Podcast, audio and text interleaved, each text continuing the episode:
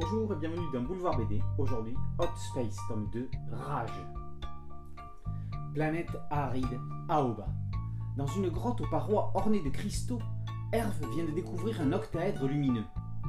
Dégagé de sa gangue, l'objet s'élève dans les airs, puis, dans un éclair de lumière, rend la vue à son œil borgne avant de l'achever.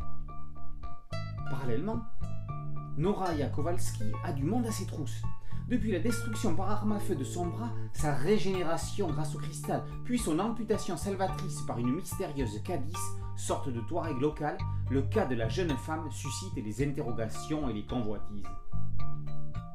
Les années 80 ont été déterminantes pour l'espèce humaine.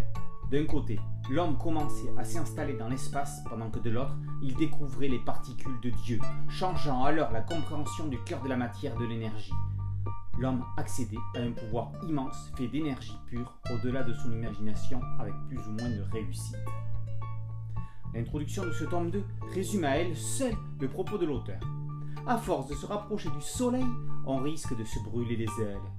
Sous couvert d'une classique histoire de SF, Hot Space traite de sujets aussi variés que les progrès technologiques et les manipulations génétiques. C'est un thriller et un space opéra, un survival et une chasse au trésor. Entre 2001 et le cinquième élément, entre Indiana Jones et Mad Max, le Pix invite Cronenberg chez Jodorowsky. Hot Space se range dans de multiples catégories, ce qui le rend en fait inclassable. Il sera rapproché du webcomic La fin des Irines, dont nous vous avons déjà parlé. Comme cette série, Hot Space est un concept dont les héros s'effacent derrière un argument, ici ce cristal aux vertus ambiguës.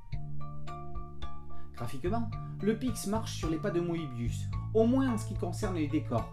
Ses personnages sont plus personnels, le découpage est axé comics, le dessinateur prend son temps, n'hésitant pas à ne mettre qu'une seule case dans certaines pages.